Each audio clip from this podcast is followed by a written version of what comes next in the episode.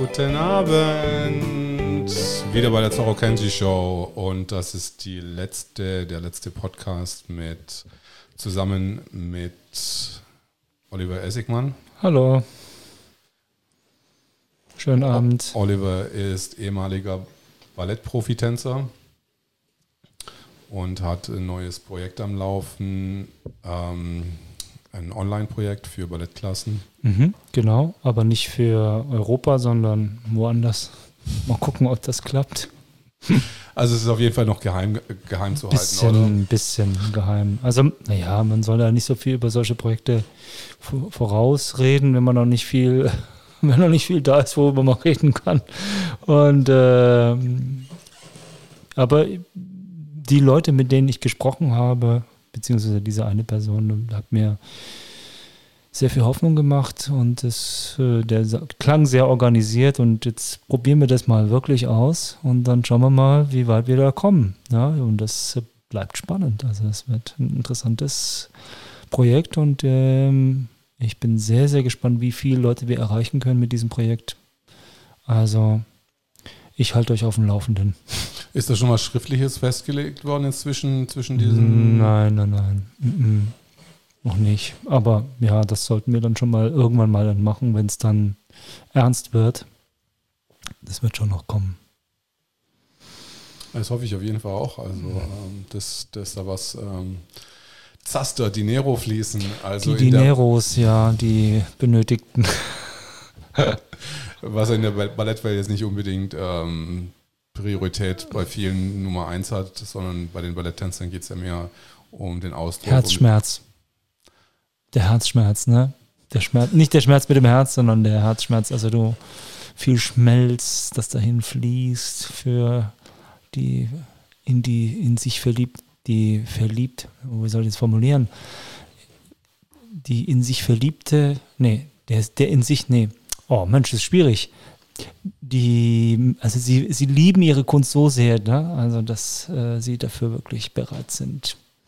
Große Schmerzen, große, äh, ja, große Probleme auf sich zu nehmen und sehr, sehr, sehr geduldig zu sein und immer wieder von auch manchmal und das öfters mal von neu anzufangen, immer wieder. Und wenn es nach sechs Wochen Ferien ist, ist das auch ganz schön schwer, dann wieder zu trainieren, konzentriert jeden Tag. Puh, ah, das war, es ist schön, dass es jetzt mal auch vorbei ist, dass ich dann nicht mehr nicht so quälen muss. Ne?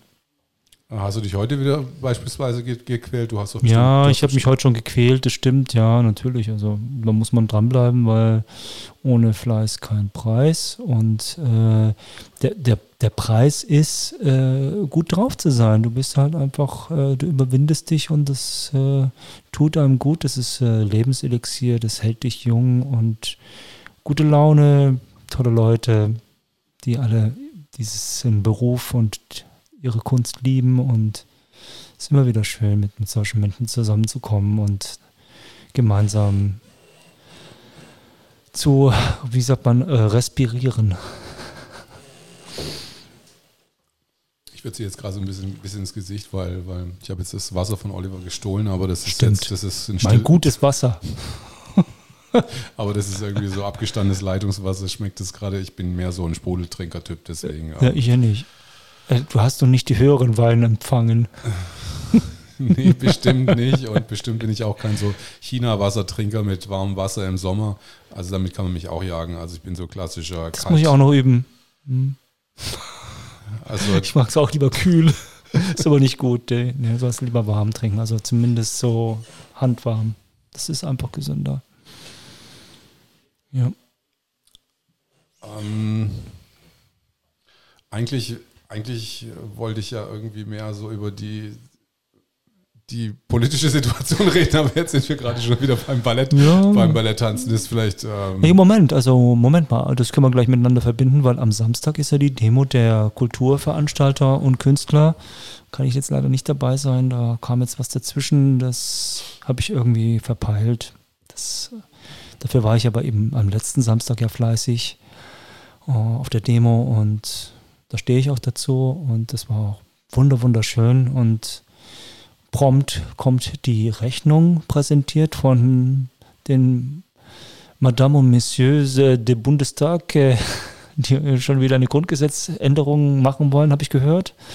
Das äh, hat mich schon schockiert und ich merke auch im Netz, ne, die so ihre Videos machen, Podcasts, äh, sind auch entsetzt, äh, dass jetzt das Grundgesetz, äh, dass die äh, Versammlungsfreiheit eingeschränkt werden soll. Äh, Eric? Ja, aber die Versammlungsfreiheit lässt sich sowieso schon per Gesetz immer schon einschränken. Ach ja? Und ja, dann, ja, also das ist, mhm. das ist jetzt, das ist jetzt nicht was Ungewöhnliches und es müssen auch Abwägungskriterien zwischen verschiedenen Grundgesetzen immer gezogen werden, wenn jetzt, wenn jetzt zum Beispiel, wenn die Religionsfreiheit oder ein anderes Recht quasi, quasi kollidiert, wird da immer ein Abwägungskriterium auf jeden Fall gezogen. Du hörst dich ja wie ein Verfassungsrichter an.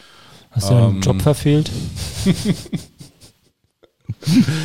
ich hatte zufälligerweise das Vergnügen, bei Bernhard Schlink äh, Grundrechte, hm. ähm, öffentliches Recht 2 zu äh, Der Schlingel. Hat er dir was beigebracht? Ich muss sagen, Bernhard Schling ist wirklich ein guter, äh, ein sehr guter Romanautor. Mhm. Und ich habe auf jeden Fall seine Romane ähm, verschlungen, im Gegensatz zum, zu seinem Standardwerk Grundrechte. Ähm, das ist jedes Jahr das wieder. Das ging dir nicht so gut runter, das war schwer zu verdauen, oder was? Na, es ist doch irgendwie doch ein recht, teilweise sehr recht trockenes Thema.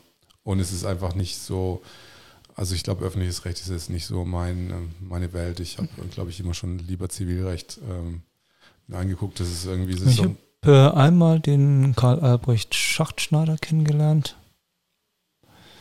Und der hatte diese Verfassungsklage, äh, wann war das? Also für diesen ähm, Euro-Rettungsschirm ähm, verfasst und zusammen mit dem, ich weiß nicht, war das, war das schon Gauweiler oder war das der Hankel? Und den, den, seine Reden sind so beeindruckend von dem Schachtschneider, dass das ist in Sinn auch sehr brennende Reden. Ne? Also der, der hat Feuer im, auf der Zunge. Beeindruckend. Also ich, ich fand meine Jura-Vorlesungen im öffentlichen Recht, besonders Grund, Grundrecht, jetzt nicht wirklich so ähm, dass mich das jetzt wirklich angezunden hat. Äh, am schlimmsten war immer noch Europarecht. Ähm, da habe ich dann komplett abgeschaltet. Also Grundrechte, das habe ich mir noch gefallen lassen. Das ist Absicht, dass, das, dass du da abschaltest. Also es sogar, sogar die, die sich dafür interessieren, schalten dann ab. Also ich will jetzt nicht, ich, ich will nicht mal Interesse heucheln. Also ich habe ich hab doch, ich habe meine Grundrechte, meinen Grundrechteschein bestanden. Und, Na, immerhin. Ähm, ja, ich glaube, ich habe eine konkrete Normkontrolle, Normkontrolle, glaube ich, machen müssen. Das habe ich aber so mit Achtung, Aaron Krach bestanden. Was ist das? Normkontrolle? Eine konkrete Normkontrolle. Jetzt äh, bitte, äh, bitte Juristen unter euch, die das angucken, bitte tut mich nicht zerreißen, weil mein Jurastudium ist schon eine Weile her. Und äh, es gibt eine abstrakte Normkontrolle und eine konkrete Normkontrolle.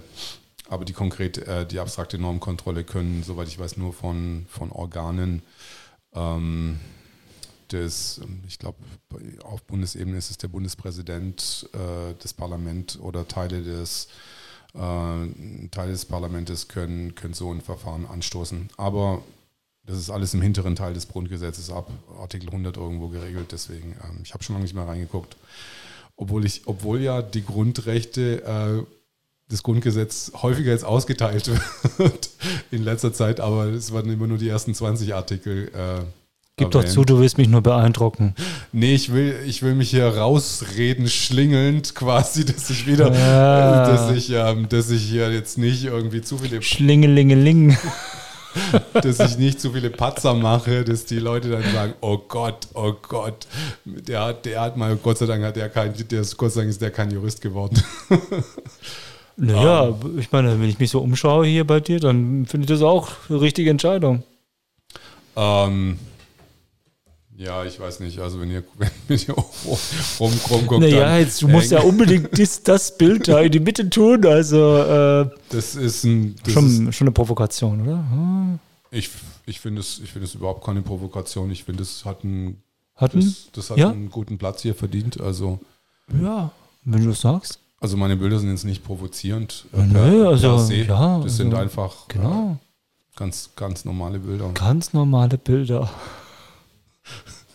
Du lachst hier irgendwie so irgendwie, das macht mich jetzt ein bisschen unsicher. Wir, wir, wir gleiten jetzt mal wieder zum, zum, zum Thema. Ich will auch nur Schlingelingeling sein. Nee, der, der, der, der Normenkontrolle hier zurück. Okay, zur, zur Normkontrolle zurück. Okay, also ganz ernstes Gesicht. Ich glaube, Annette Banner hatte, hatte eine, eine konkrete Normenkontrolle irgendwie ähm, beim Bundesverfassungsgericht beantragt, wo sie die Prüfung dieser 16 äh, Corona-Verordnungen auf den Prüfstand gestellt hat. Soweit ich das absehen konnte. Ich habe versucht, mich da einzulesen. Aber Ähm, die hat doch eine Abfuhr bekommen, oder? Wie war das jetzt? Ähm, die, hat, die hat eine Abfuhr bekommen, aber ich meine, äh, sie hat es ja erstmal beantragt, also äh, eingereicht, einen Eilantrag, soweit ich das gesehen habe. Und der ist abgelehnt worden, ne? Und ich habe nichts verstanden von der Begründung des Bundesverfassungsgerichts. Schande über mich. Deswegen, und ich habe immerhin äh, Grundrechte in, Semester bzw. zwei Semester gehabt. Also hm. Na gut, zwei Semester. ja, genau, es ist jetzt nicht so viel, aber irgendwie rudimentär sollte man das schon irgendwie die Eben. Grundrechte verstanden haben. Ich verstehe die ja auch nur rudimentär. Also, und ich habe es nicht studiert. Also. Ja, Wenigstens habe ich es mir mal durchgelesen. Ich weiß ja gar nicht, wie viele Deutsche sich das durchlesen. Ne? Wissen die überhaupt über ihre Grundrechte Bescheid? Weil anscheinend ist es ja ihnen ja nicht so wichtig. Ne? Sonst wären mehr auf die Demo gekommen. du meinst 5 Millionen Leute oder Fünf? Ja, Lass noch mehr sein. Hm? Naja, also. Aber ich habe jetzt heute im Netz gelesen, dass ähm, Michael Ballbeck jetzt drei Millionen Leute angemeldet hat für die nächste Demo am 29. August. Ja, so wie der da in der, in der U-Bahn, den wir da getroffen haben, der ja schon gesagt hat, na, das waren doch drei Millionen. Ach stimmt, da gab es Vielleicht hat er da schon in die Zukunft gedacht. Ach stimmt, das war ja so ein super Op Op Optimist. Super Optimist, ja. Der war aber auch schon auf der einen oder anderen Love Parade gewesen, ne? Ähm, vielleicht, ja, vielleicht hat er da zu viel abbekommen. also Von dem, wir wissen schon. von den Laufdrogen wahrscheinlich, ja. Ja, das hast du jetzt gesagt. Ich meinte ja Ich eigentlich nur irgendwelche Softgetränke. Ja, aber wir wissen doch, wissen doch alle irgendwie, dass, dass, dass, äh, dass die Love Parade nicht nur äh, ein Ort von Softgetränke, äh, Nicht? ja, jetzt, jetzt tu nicht so irgendwie hier so Pseudo, also, come Oh, komm on. also das ist so, Also gut, du hast recht. Ja, Okay. Ich habe das ja auch gesehen, ein bisschen. Wurde es übertragen eigentlich auf ARD und ZDF? ähm, Erinnerst du dich? Ja, ein bisschen, ne? Die Love Parade oder? Ja, ja, ja, Love Parade. Ich habe ich hab keine Ahnung, wie das damals abgegangen ist. Ich war nur auf einer Love Parade, ich habe der 2006er Love Parade und ähm, Und wie hast du das eigentlich erlebt? Äh, Erzähl doch mal ein bisschen noch von deinen Erinnerungen. Das interessiert mich. die 2006er Love Ja, ja, weil, Parade. weil das war doch bestimmt eine mit 1,3 Millionen. Also die, die 2006er Love Parade war auf jeden Fall einer der größeren noch. Die hat auf jeden Fall eine 800.000 oder eine Million gehabt. Mhm. Und eigentlich kann ich mich nur erinnern, dass wir einfach äh, durch den Tiergarten gelaufen sind und Wo fingen die an? äh, die fing am Brandenburger Tor irgendwie an und ging dann halt bis hinten zum Stern hin. Und am Stern waren, da war dann halt das ganze Rodell voll quasi und dann waren, ähm, naja, halt diese, diese DJ-Bühnen auf, aufgebaut. Ah ja. War eine tolle Stimmung, ne? Ich empfand es irgendwie jetzt als nicht so dolle irgendwie. Ach so. Mir hat es, mir hat es an der Love Parade eigentlich nicht besonders viel gegeben. Achso, da war dann schon die Luft raus. Zumindest, zumindest bei mir war da die Luft raus. Also Okay. Wie viel, wie viel warst du insgesamt? Stell ich jetzt eigentlich hier die Fragen? das ist doch egal, wer hier die Frage stellt. Hier. Ich woll- wollte nur mal wissen, also wie viel, auf wie viel Love Parades warst du? Weil das hört Ich sich so war an, als nur ob an so. zwei Love Parades, zwei, glaube okay. ich. Na, immerhin, Ich ne? glaube, zwei. Also toll. Ich war ja sogar auf einer, also so war ich da eigentlich richtig drauf? Also richtig drauf war ich nicht, aber in Zürich war ich bei der Love Parade und habe mir die angeguckt und ich war begeistert. Hieß die nicht auch irgendwie anders oder so? Wahrscheinlich hieß die anders, aber sie war eine Love Parade. Also da waren schon diese Leute da, die. Also ich glaube in Zürich hieß die, glaube ich, Street Parade, soweit ich Ah weiß. ja, okay, okay, kennt sich besser aus. Mhm. Ja, es war begeistert, war toll. Na, also hübsche Mädchen, wenig bekleidet, tanzen wie verrückt. Was will man mehr? Ja, diese ganze, diese ganze Feierszene sehe ich auch gar nicht mehr wirklich ähm, in dem Umfang. Ähm, also auch mit diesem Modis, Modestil, der damals so, so Neon war da gerade wieder in Mhm. und, und diese super High-Heel-Schuhe. Ja, genau, die waren riesig, diese Schuhe. Also das war, ich habe mich immer gewundert, wie haben die das geschafft, da darauf zu balancieren. Das ist wirklich eine gute Frage, ja. Ja, also das war in Zürich. Zürich, wunderschöner See dort. Fantastisch. Dort lässt sich's leben. Wobei es ist halt eben Schweiz halt nur. Aber jetzt mal wieder zu einem ernsten Thema. Also ich habe jetzt heute wieder mal gelesen, dass ähm, Voigt, wie heißt er, der, der äh, Fraktionsvize von der CDU gesagt hat, dass ähm, er hat so Vergleiche rangezogen, ähm, dass jetzt die, das Verhalten der, der Bundesregierung oder der, oder der, der Medien, der Leitmedien zum zu der Berichterstattung für die Demo am 1. August äh, stark daran äh, ähnelt für ihn, wie, äh, wie 89 an die DDR-Berichterstattung über die Demonstration, dass es unter den Teppich gekehrt ist. Und dann habe ich dann gleich irgendwie, hat dann gleich Zeit online, die Süddeutsche ist gleich heftigst reagiert, habe ich gesehen erst vor zwei Stunden. Hast du da auch schon was mitbekommen? Oder? Überhaupt noch nicht. Das habe ich jetzt nur von dir erfahren. Interessant ist natürlich, dass da äh, von der CDU jetzt schon jemand sehr, sehr deutlich wird. Und das hat natürlich ein, das ist natürlich ein sehr starkes Zeichen, dass es da innerhalb von dieser Partei ganz schön brodelt. Und dass äh, sich das da anscheinend einige nicht so richtig, also einige wollen sich das nicht gefallen lassen von der Regierung. Und eben auch von den Medien, äh, die da anscheinend miteinander ähm, lustige Spielchen spielen oder ich weiß es nicht, wie die sich da vereinbaren oder treffen oder was. Wieso sind die sich da so auf einmal alle so einig? Das, äh, da bin ich so erstaunt. Wir, wir können ja mal den, wir können ja mal auf den, auf den, auf den gucken quasi den Artikel. Und zwar, wenn ich mir das hier angucke, geht natürlich wieder nichts.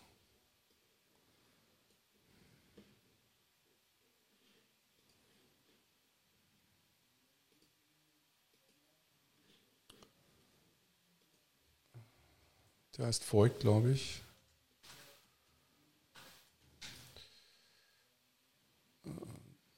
Ein O zu viel.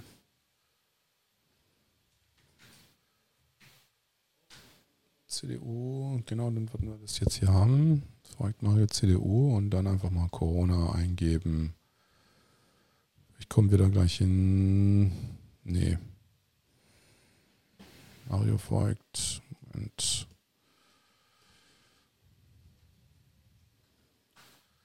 Fraktionsvize.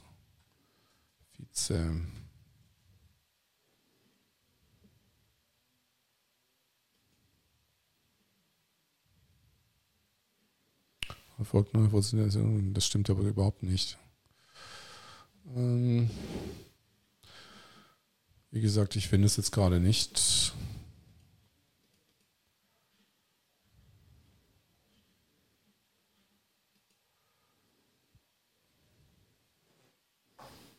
Naja, aber äh, ich bin also doch ein bisschen überrascht über diese Reaktion.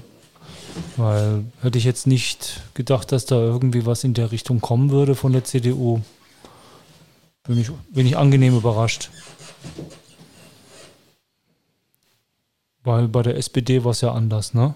Also da war so die, da war so die üblichen Beleidigungen.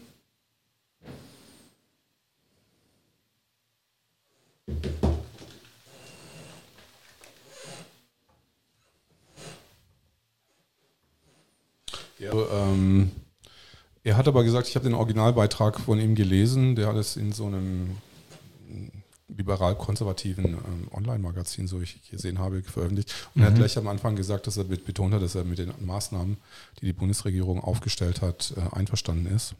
Das haben jetzt die ganzen anderen Zeitungen natürlich nicht reingebracht, sondern haben nur quasi Fetzen wieder so aus seiner Rede da rausge, aus seinem Beitrag da, aus dem Gastbeitrag rausge, rausgefischt quasi. Mhm. Ähm, aber es hat, äh, wird doch ein bisschen Wirbel auf, scheint, scheint hat es kurz mal ein bisschen mhm. Wirbel. Scheint aufzuwirbeln, mhm, okay. Mhm. Naja, dann äh, bis zum, wann sehen wir uns wieder? 29.8.? Ähm, 29.8. glaube ich. Also, glaube ich zumindest. Also, ich bin mir Wenn alles gut lauf, laufen würde. Schauen wir mal, wie das so sich entwickelt, die nächsten Tage und Wochen. Ja. Also ich bin ja wieder dabei, weil ich ja sowieso in Berlin wohne. Aber du musst ja dann wahrscheinlich wieder ähm, aus, extra aus Nürnberg anreisen. Ja, wenn ich keine Quarantäne bekomme, dann komme ich, ne? Du meinst, du meinst, dass die äh, Leute an der, an der Grenze äh, zum Bayern quasi abge, abgehalten werden? Ach, das, das werden die Bayern wahrscheinlich dann selber machen, so wie ich sie kenne.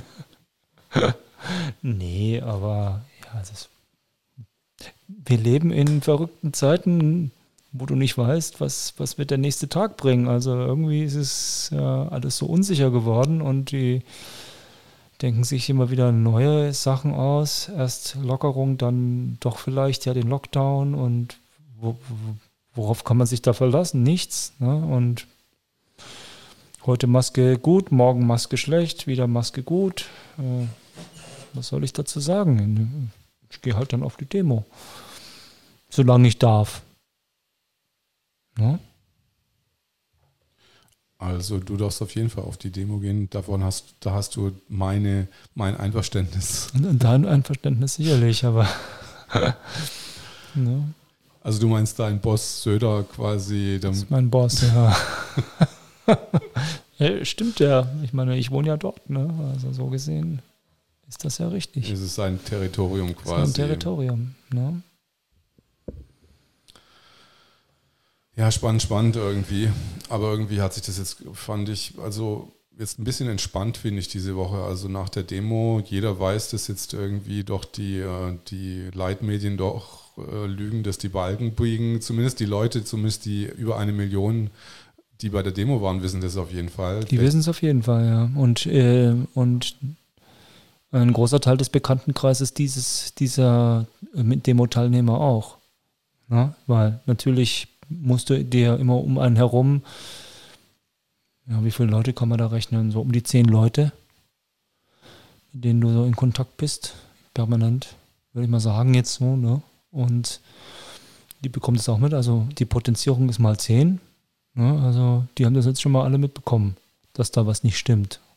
Und natürlich äh, auf den Internetmedien wird ja auch viel gepostet und auch äh, Gegendarstellungen gemacht. Also wird sicherlich auch seine Wirkung zeigen bei den Leuten, die nicht da sein konnten oder die überhaupt einfach neugierig sind. Also ist äh, mal abzuwarten, was da sich, wie sich das jetzt alles weiterentwickelt. Ne? Ja, ich bin, ich bin auch schon gespannt. Ich habe heute noch so eine, so eine kleine Anekdote ähm, die ich so als kleines Schmankerl erzähle. Ja, erzähl. Ich wollte, ähm, naja, ich bei DH, also von DHL ähm, habe ich was bekommen, irgendein technisches Teil, ähm, das ich bei äh, eBay bestellt habe.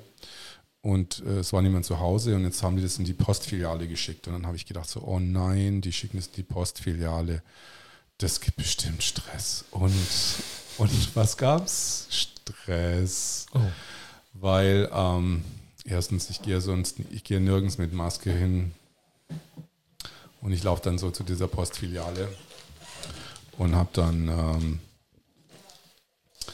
so, naja, ich laufe da flockig hin und dann ist dann so eine weibliche Security, die nicht mal richtig ganz Deutsch gesprochen hat quasi. Und dann habe ich gesagt, ich habe keine Maske und dann so. Und dann habe ich ihr gesagt, so, sie kann das Päckchen von mir holen, wenn sie mich jetzt nicht reinlässt.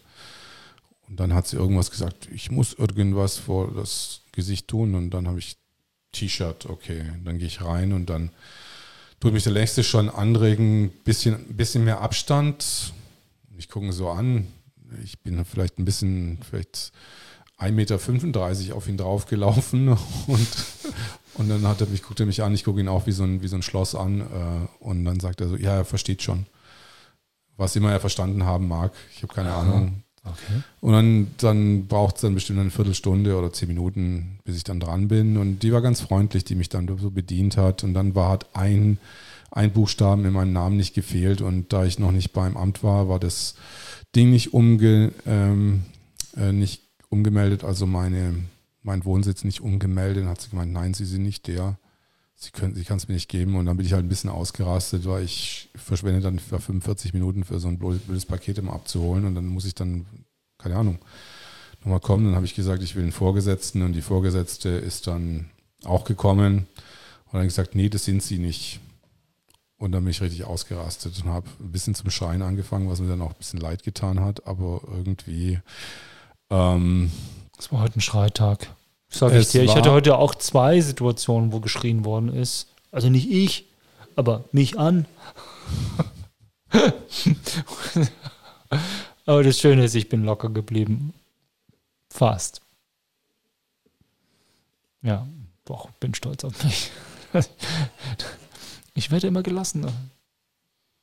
Es wird besser. Du bist, du, du, bist locker geblieben? Ich bin locker geblieben. Ich habe ich hab gestaunt wie ein Bauklotz über mich selber, dass ich so locker geblieben bin. Da habe ich gedacht, na, Oliver, komm. Das machst du dann auch mal auf der Demo. Wie war deine Situation dann?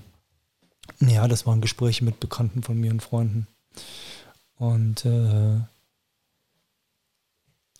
naja, also das war so ein Gespräch, äh, da ging es eben auch um diesen berühmten Künstler. Und äh, da habe ich mir gedacht, also ich habe mir sowieso gedacht, wieso geht dieser berühmte Künstler eigentlich in mein Café? Was fällt denn dem eigentlich ein? Mein Café in Prenzlberg und dann kommt dieser berühmte Künstler dahin und isst da Weißwurst. Und, und meine Bekannten, das ist der sowieso schon aufgestoßen, dass jemand in Berlin Weißwurst isst. Das ist ja, das geht ja gar nicht. Das ist ja bayerisch und wieso müssen da jetzt Weißwurst essen, dieser berühmte Künstler? Und das Interessante. Dann hat die den, dann hat die den an, angemotzt oder wie? Na, nee, mich natürlich. Ne? Ich habe das abbekommen. Es war ein Telefongespräch. Und, aber er saß noch neben mir. Und das Interessante an diesem berühmten Künstler ist ja, dass der ja auch so, so ein bisschen so ein Widerstandskämpfer ist. Und ich, ich sehe das ja so ein bisschen als Zeichen, dass der uns jetzt beiden begegnet ist. Ne? Die ist er ja auch schon begegnet. Also ich sehe das inzwischen überhaupt nicht mehr als Zeichen, weil inzwischen laufen wir so viele Widerständler gegen, über egal aus welchem Lager. Ich kenne inzwischen so viele Widerständler, aber gut, das war halt ein chinesischer Widerständler. Ich jetzt nicht. Also okay. ich, ich, äh, für mich ist das der einzige Widerständler, den ich da so allgemein jeden Tag mal treffe. Ne? Aber das ist jetzt nicht einer von, von Querdenken, sondern das ist eben einer aus China. Und ähm, der ist, glaube ich, der nimmt auch nicht so sehr gerne ein Blatt vom Mund, sondern sagt doch mal seine Meinung und das ist ja da drüben gar nicht erwünscht. Und das ist schon, für mich ist das ein Zeichen, wo ich, das ist das der Ermutigung. Ja, dass ich da schon wir auf dem richtigen wir, Dampfer bin. Wir können sagen, wir können den Namen nennen, es ist IYY. Mhm, genau. Ich habe den vorher auch noch nicht, ich habe den vorher auch noch nicht gekannt, aber Oliver kennt den. Ja, ich habe den gleich erkannt. Ja. Also, das ist ein, ja, gut, okay, ich meine, Du, du malst Bilder und ich bin ständig auf Vernissagen. Meinst du, kippst dir dann einen Sekt rein und äh, Ich, ich trinke ja keinen Alkohol, Ach, also stimmt, okay. fällt aus. Ne? Hab halt Gespräche und einen Schluck stilles Wasser. Also Vernissagen, wo es nur um stilles Wasser geht, da, da bin ich sofort wieder weg, glaube ich. Also bei meinen Vernissagen wird es auf jeden Fall ähm, Sprudel Für die Gäste. Geben. Für die Gäste. Ja, also richtig Sprudelwasser meinst du? Na ja, gut, manchmal trinke ich auch Sprudelwasser, so ist es ja nicht. Jetzt sind alle enttäuscht.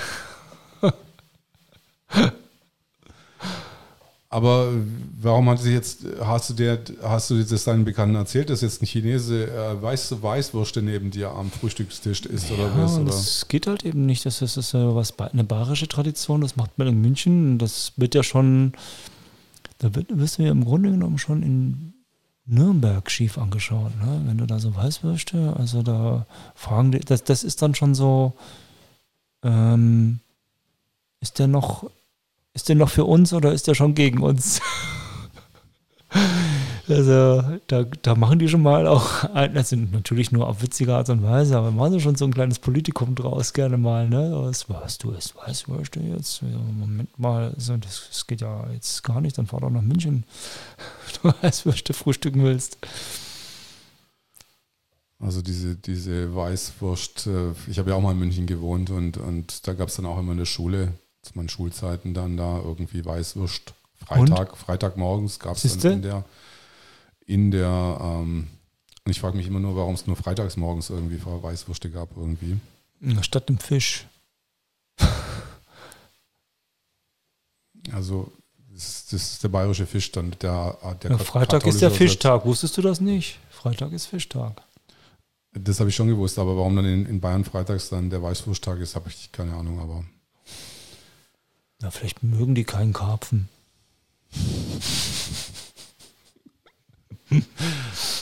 whatever. Also Wai steht auf jeden Fall, Wai steht auf jeden Fall auf Weißwürste, ähm, weil wir, glaube ich, so gerade gefühlt, dass ich jeden Tag neben ihm irgendwie Weißwürste esse, weil ich ja in dein, in dein Frühstücksrestaurant da gehen muss. Ich dich schleife. ja, das war jetzt schon ein Vorwurf von dir gerade eben, ja. Dabei, ich mal, guck mal, ich, Ja, was, für, für was ich da alles sorge, dass also jetzt die, die besten Gäste kommen und das macht noch nicht mal das macht dich glücklich. Ja gut, aber das ist ja schon jetzt ein bisschen so ein, als Fascholaden abgerutscht, oder? Also ich nenne da überhaupt jetzt keine, keine, keine Namen, also wenn ich sowas sage. Also, aber es ist ja sonst zum Beispiel wie unser. Das ist aber schon fies, was du da sagst. Ja, Ja. naja, okay. Ja, also das Ja. war eigentlich dieser Eisladen, da, zu dem kann man das so sagen, ne? Dieser Eisladen. Der Eisladen war, hat wirklich So. sehr faschistisch ausgesehen, geradlinig. alle schön stramm stehen in einer Reihe. Okay, ich nehme es ich nehm's, ich nehm, ich nehm's definitiv Nee, aber da, zurück. weil ich wir gerade beim nehm's Thema sind. zurück, ja. Weil wir aber gerade beim Thema sind. Ne? Das ist nämlich das mit dem Strammstehen und in einer Reihe. Und das ist, ähm, das ist eben ein Ausdruck von, für mich, eines, ja, kann man zu, kann man zu der, was ist die DDR? Ist das ein totalitärer Staat gewesen? Oder was ist das denn die Diktatur Ja, klar gewesen? ist das, klar Ne? ist das schon. schon, schon totalitär. Ja, weil es ist halt eben so ein Ausdruck von, von dieser DDR halt, weil dort musstest du halt sehr oft in einer Reihe stehen, vorm Laden.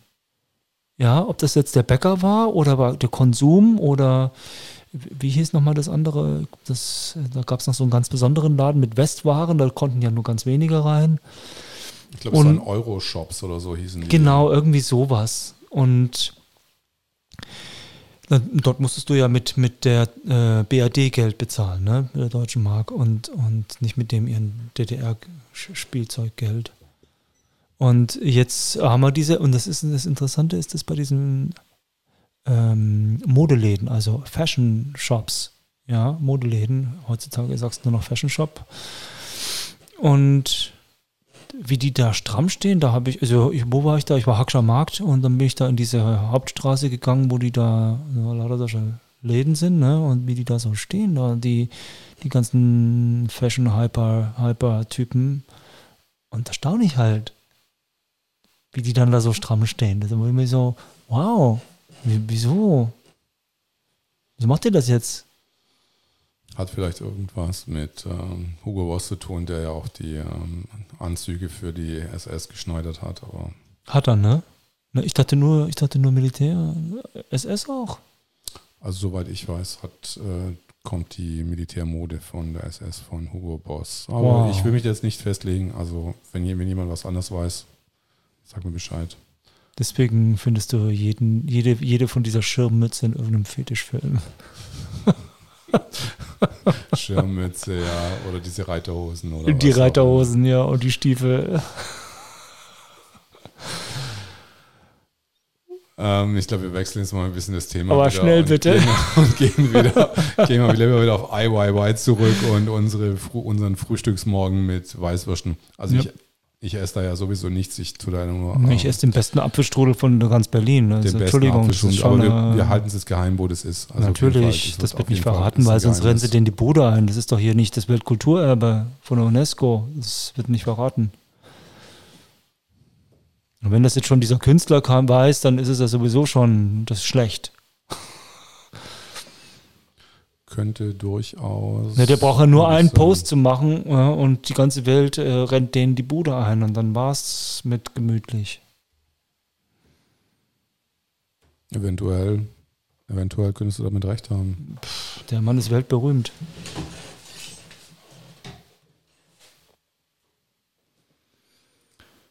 Ja.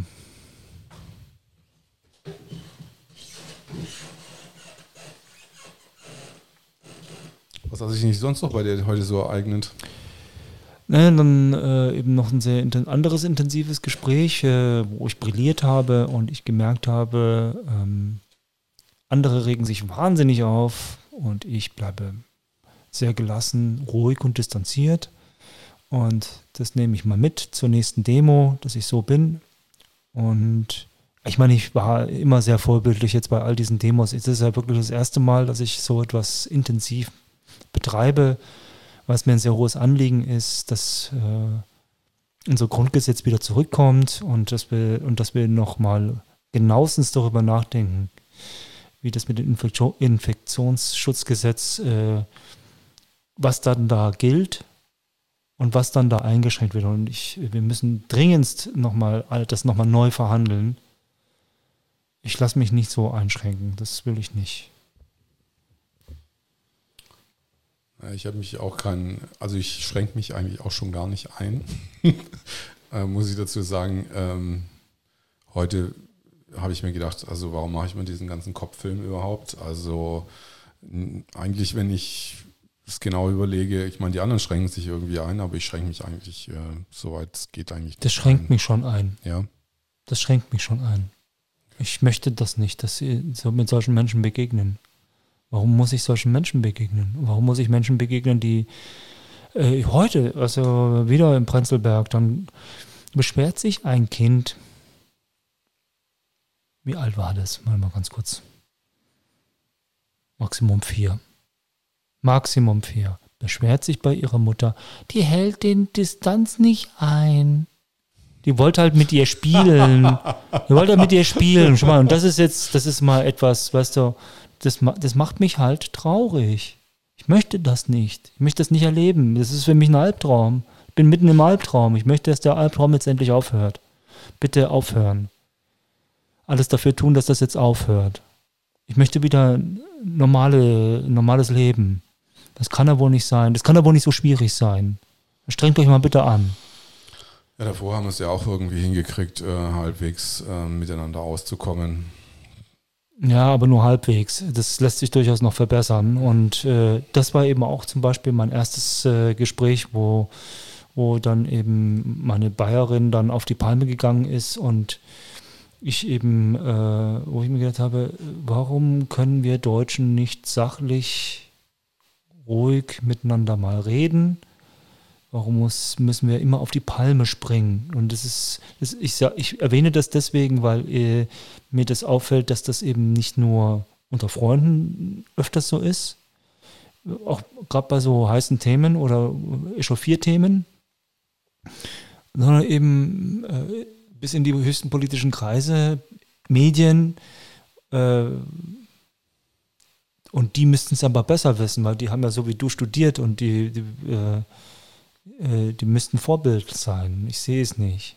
Und das ist so eine Echauffier-Republik geworden. Oder waren wir vielleicht schon immer? Oder ist, oder es eben jetzt noch schlimmer geworden in den letzten Jahrzehnten? Jemand, den ich äh, hier in Berlin kennengelernt habe, der meinte, ein Portugiese, der meinte, ja, das ist jetzt nur noch, das ist, das ist nicht mehr Journalismus, das ist Social Media, was hier stattfindet. Und äh, das fand ich sehr gut beobachtet. Also ich muss sagen, mir geht es ähm, diese, ähm, dass ich mein eigener Handykonsum äh, gibt mir zu äh, denken, weil dieses ständige morgens checken, was im Newsletter oder in Facebook-Gruppen steht, was auf meinen Telegram-Kanälen steht, besonders hervorzuheben ist dabei Attila Hildmann Kanal, der mir jeden Tag, glaube ich, über 200 neue Messages steckt. Dann denke ich mal, wow, was ist, steckt da von Energie dahinter? Aber ich, das ist so eine unglaubliche Flut von, von ja. Infos, die ich, die ich gar nicht. Die erdrückt einen auch. Also das kannst du nicht mehr verarbeiten. Ne? Das ist unmöglich.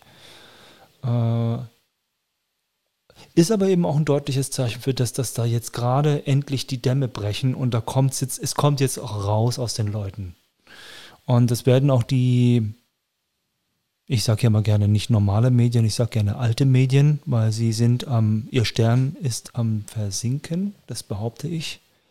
Und, oder nein, das stelle ich fest. Und das werden sie auch nicht mehr aufhalten können, weil das, die, die Verkaufszahlen sprechen für sich schon seit Jahren. Und sie verlieren immer mehr Abonnenten und äh, trotzdem immer noch kein Umdenken. Und äh, jetzt die letzte Demo sollte ihnen wirklich mal zu denken geben und dann haben, machen sie trotzdem in diesem, diesem Stil weiter. Und ähm, ja, wenn jemand sein eigenes Grab schaufeln möchte, dann bitte mach halt. Ja. Ich bin weder traurig noch, noch erfreut darüber. Also das, das ich, ich will auch nur mein, mein normales Leben leben als Tänzer. Ich will auf, tanzen. Ich bin eigentlich nicht so politisch interessiert. Ich ja, aber ich meine jetzt, da jetzt viele, die, die, die Tänzer jetzt auch faktisch Berufsverbot haben, ich meine, die können ja nicht. Da habe ich mich korrigieren lassen heute. Ja? Ja, und von einer sehr bekannten Ballettmeisterin aus äh, Berlin. Mhm. Und sie meinte, nein, nein, das ist nicht Berufsverbot, aber äh, wir, sind uns dann einig geworden, das ist ein Auftrittsverbot. Das, da, da kann ich ihr schon recht geben. Ja, das stimmt. Es ist ein Auftrittsverbot im Moment. Also Berufsverbot nicht. Es ist halt, der Beruf ist ja nicht verboten. Ne? Deswegen können wir jetzt nicht Berufsverbot sagen. Das stimmt nicht. Aber es ist ein Auftrittsverbot, das schon.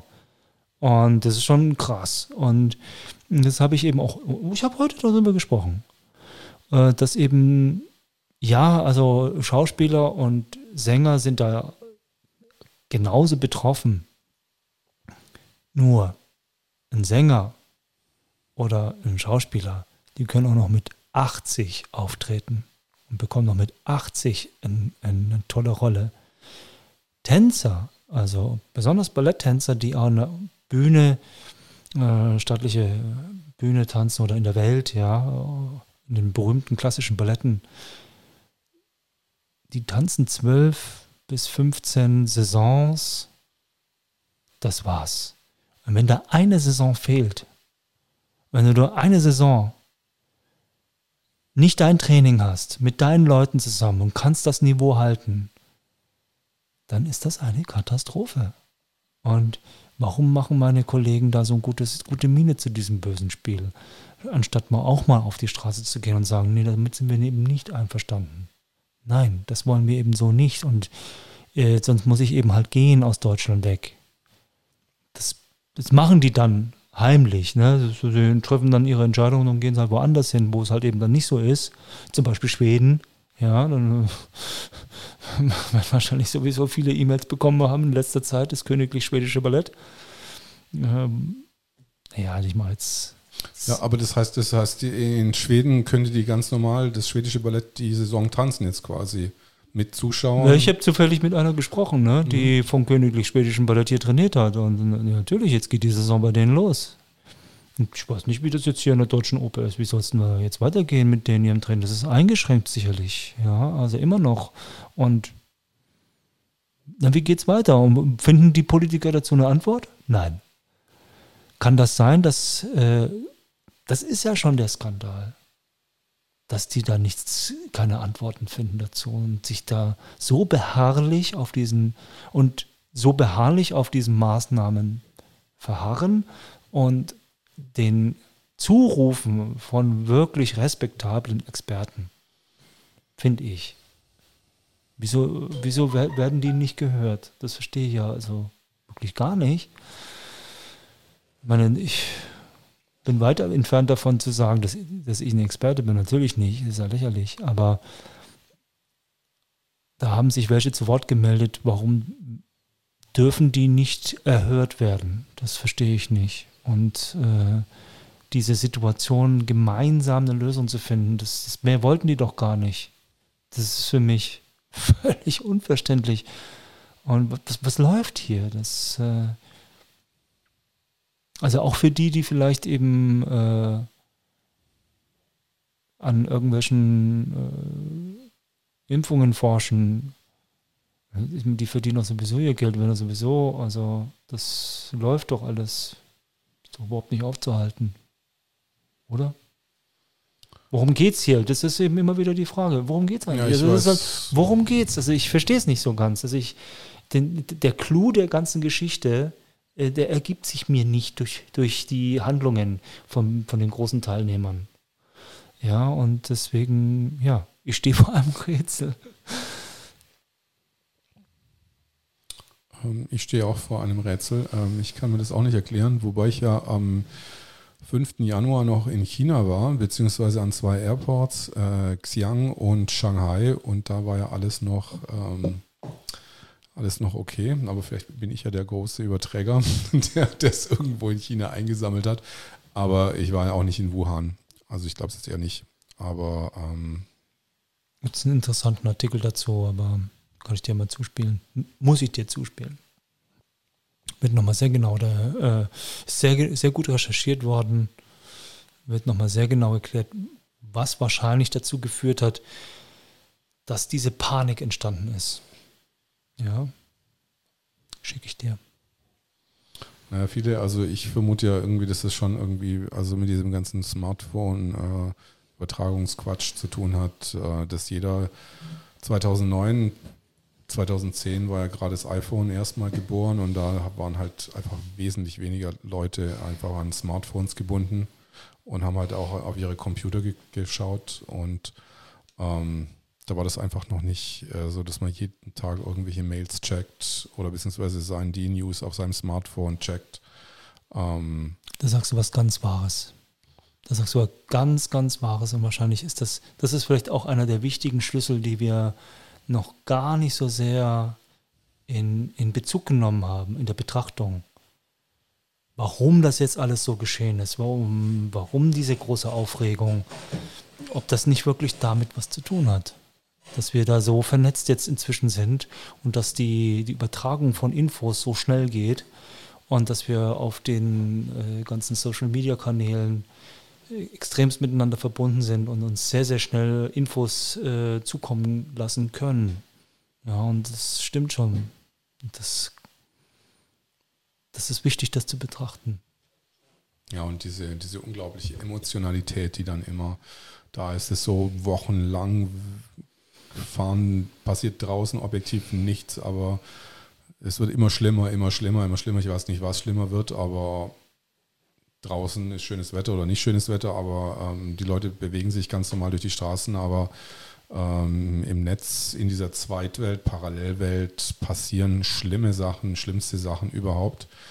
Und die schlimmen Sachen passierten auch früher, auch im Fernsehen, aber scheinbar hat sich dieser Abstand verringert. Das Fernsehen war noch ein bisschen weiter das weg. Das war die soziale Distanz, die, die eingehalten werden musste. Und jetzt haben wir da, da haben wir weniger soziale Distanz. Ja, wir haben weniger emotionale Distanz bekommen. Das kann sehr, das ist ein interessanter Punkt, den wir zu betrachten haben. Das stimmt. Ja, wirklich. vor allem, dass das Smartphone ja immer, immer bei mir ist und, und nahe, nahe quasi, eine Nähe suggeriert quasi von Gefahr.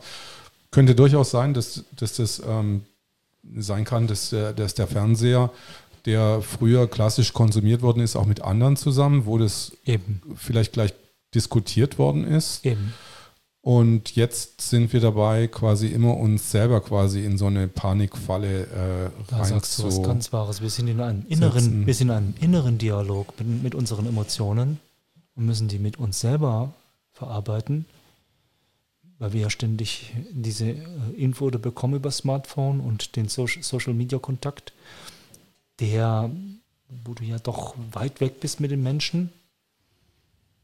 Und du bekommst ja gar nicht mehr deine Umwelt, viele bekommen ja ihre Umwelt gar nicht mehr so richtig mit. Deswegen. Also die Also laufen nicht, ja. also, also, also nicht nur viele, das bin ich auch, weil ich bin, ich, ich lese zum Beispiel heute, habe ich, ähm, ich glaube, zwei linke Kontakte bei mir in meinem Facebook, meiner Facebook, äh, von meinen Facebook-Freunden, die ich jetzt schon länger nicht mehr gesehen habe, die Leute, aber die dann, die mir was schreiben, was posten und ich bin, nicht- ich bin nicht wirklich mit denen in Kontakt, mich wirklich, nicht wirklich im, im Dialog, weil ich, ich unterhalte mich dann über irgendwelche, ich schreibe denen irgendwie ein paar Texte und dann komme ich eine Stunde später, kriege ich eine Antwort. Da ist nicht wirklich eine Aktion, Reaktion da. Das ist, äh, das ist, das fehlt ist, auch die Mimik. es ist, es ist, es ist nicht Dialog. Also Fe es, fehlt Mimik. Und jetzt, jetzt durch die Masken fehlt uns ja auch im Alltag Mimik. Die Alltagsmimik fehlt uns. Und wenn es nur ein Lächeln ist oder, oder hey, da kannst, das kannst du jetzt nicht machen oder pass doch mal auf oder so, kommt doch gar nicht so richtig rüber. nee, es kommt auf jeden Fall äh, super überhaupt nicht rüber. Also gerade in dem, in dem Moment, wo du, wo du etwas verkaufen, äh, wo du etwas kaufen willst, ja, oder jemand will dir was verkaufen und der will sich dir äh, verständlich machen, dann wird es schwierig. Äh, und dann muss ich oft auch nachfragen. Und dann ist dir dieser, äh, dieser Moment, wo du mit diesem Menschen in Kontakt trittst, der, der ist inzwischen deutlich reduzierter geworden, deutlich minimierter. Man, man hält sich doch sehr in, in diesem, weil es unangenehm ist, mit der Maske zu sprechen, hält man sich in der Kommunikation sehr stark zurück. Also das ist, das hat Konsequenzen. Also ich verstehe die Leute teilweise dann auch Nee. nicht mehr, weil Nein. ich verstehe sie nicht, weil sie halt einfach undeutlich reden. Ich, ich kann nichts äh, wirklich verstehen, was Eben. unter der Maske ist und ich kann auch den anderen auch nicht sozial einschätzen, ob der sauer auf mich ist, ob der nett zu mir ist, ob irgendein Problem stattfindet. Ähm, ist ein bisschen selten. Ich meine, ja, man kann es schon aus der, aus der Körperhaltung schon ein bisschen absehen, aber trotzdem, also ich meine, die, Puh. die ja, Schwierig. Also manchmal kann ich ein Augenzwinken deutern, deuten, Augenzwinkern. Maximum. Und der Rest ist weg. Verschwunden. Wie soll das weitergehen? Und gerade wenn du ja sehr, sehr korrekt auch die Maske trägst, ne? Was, was siehst du dann da von dem anderen? Genau, da haben wir den Punkt, die korrekt die Maske tragen. Wenn ich dann keine Maske trage und der andere die Maske unter der Nase oder Maskenträger unter der Nase, voll covered Maskenträger, da gibt es ja dann immer so Abstufungen. Ähm, Und, und schlimmer, also, oder dann eben noch Hut oder Mütze und siehst nur noch diese, diese Augen.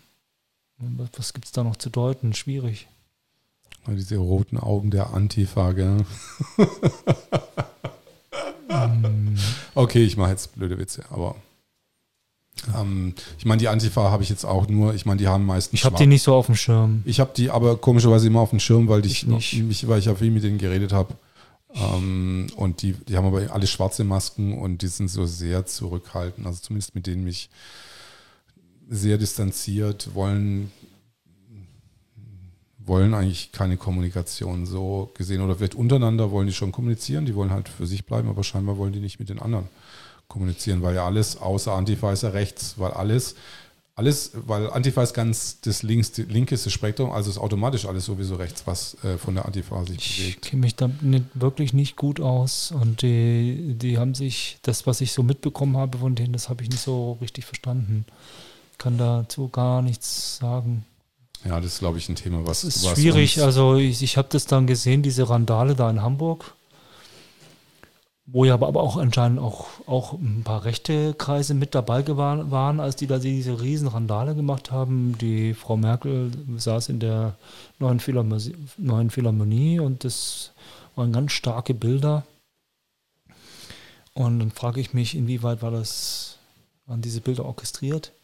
Das muss ich mal leider so sagen. Was, was sollte damit gesagt werden?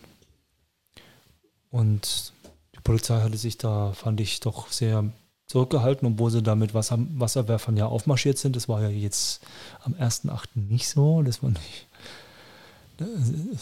super von der Polizei. Das fand ich eh, war, ich fand die Polizei super in, in Berlin. Im Großen und Ganzen. Du meinst jetzt da an der An dem ersten ersten Achten, ja, so das fand ich schon, also das, das hat mich auch bewegt. Also ich habe das ja dann am dann dieses neue Video jetzt da gesehen, wo er auf der Bühne stand und, und emotional berührt war, der Polizist. das hat mich also auch berührt. Also das, das hat ja dann, das hatte, ich hatte das erst über ein Video erfahren vom Schiffmann und dann habe ich dann dieses Video dann endlich gesehen, wo der, ich glaube der Nana war das, ne, der da mit ihm gesprochen hatte und dann und der so tief mal durchatmen musste und das, äh, das war einfach ein schöner Moment anscheinend, ne, den man ja so nicht mitbekommen hatte. Ich hoffe, der hat jetzt keinen Ärger gekriegt irgendwie deswegen, das, weil das so rumgegangen ist. Also das kann ich nur hoffen. Ja, ja. Kann schon mal passieren, ne? Naja, aber formell hat er ja nichts falsch gemacht irgendwie. Er hat ein bisschen Glaube ich halt nicht. gewartet. Nee, hat er ja nicht. Die haben ja nur, die haben schon nach ihrem, weiß ich nicht, was das war, ein Befehl oder was. Dann haben sie noch ein paar Leute verhaftet, das passt ja auch immer so. Haben wir wieder was gemacht. Dann, Ja, da habe ich schon was gesehen, was mir schon wieder nicht gefallen hatte. Ja, das stimmt. Wo sie das, das hatte ich aber auch, glaube ich, schon im, in dem letzten Interview erwähnt mit diesem Mädchen, wo dann sieben Jungs auf sie drauf sind. Also sieben Polizisten sind auf dieses Mädchen drauf, wo ich mir gesagt habe, da hätte einer gereicht von diesen zwei Meter Jungs, ihr das Mikro aus der Hand zu nehmen.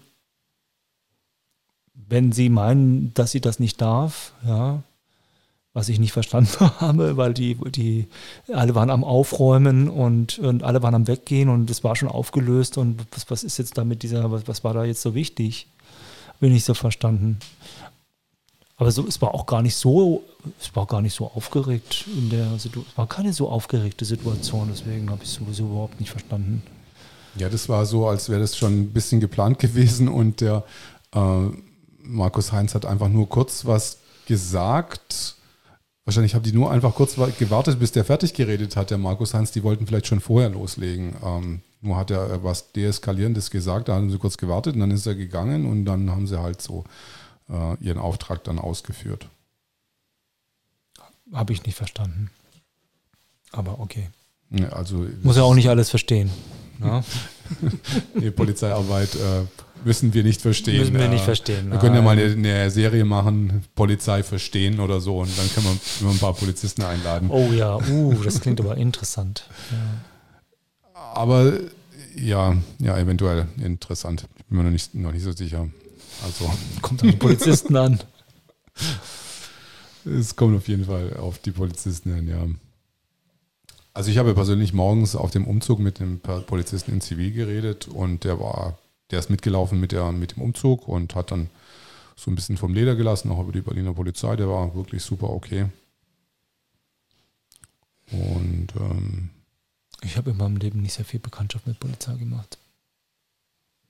Also ich immer wieder, weil ich ja teilweise als Türsteher gearbeitet habe und ähm, im Ringen habe ich eigentlich auch viele, gibt es ja auch, auch äh, einige, einige, einige Polizisten. Also, Und da mal, da kann ich auch was dazu sagen. Ich habe ja von der Bereitschaftspolizei Jujutsu ge- gelernt vor 35 Jahren. Aber ich kann da nichts mehr davon, bin überhaupt nicht fähig, mich zu verteidigen. Ein Griff reicht. Schon bin ich am Boden. Ich habe mich auf Ballett konzentriert. Ja, das ist ein bisschen, äh, die, meine Ringerkollegen haben dann immer gesagt, so, umfasst du jetzt so vorsichtig an, jetzt fass mal richtig an, ja.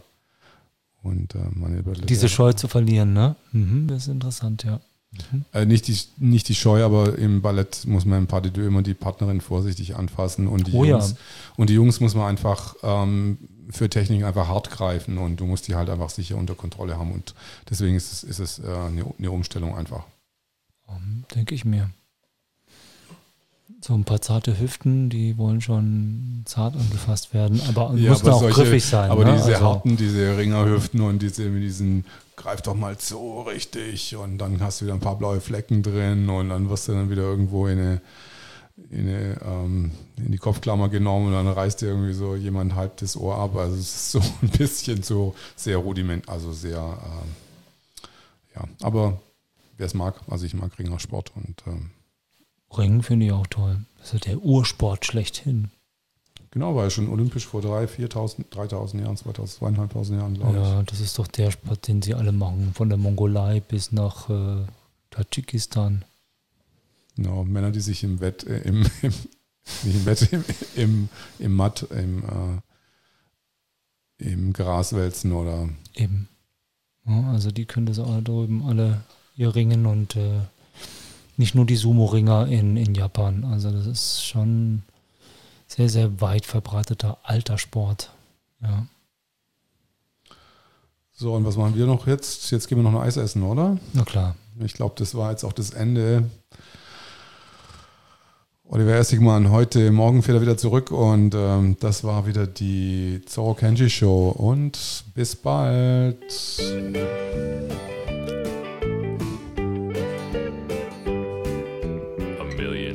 Shine down, but I see only one. When I think I'm over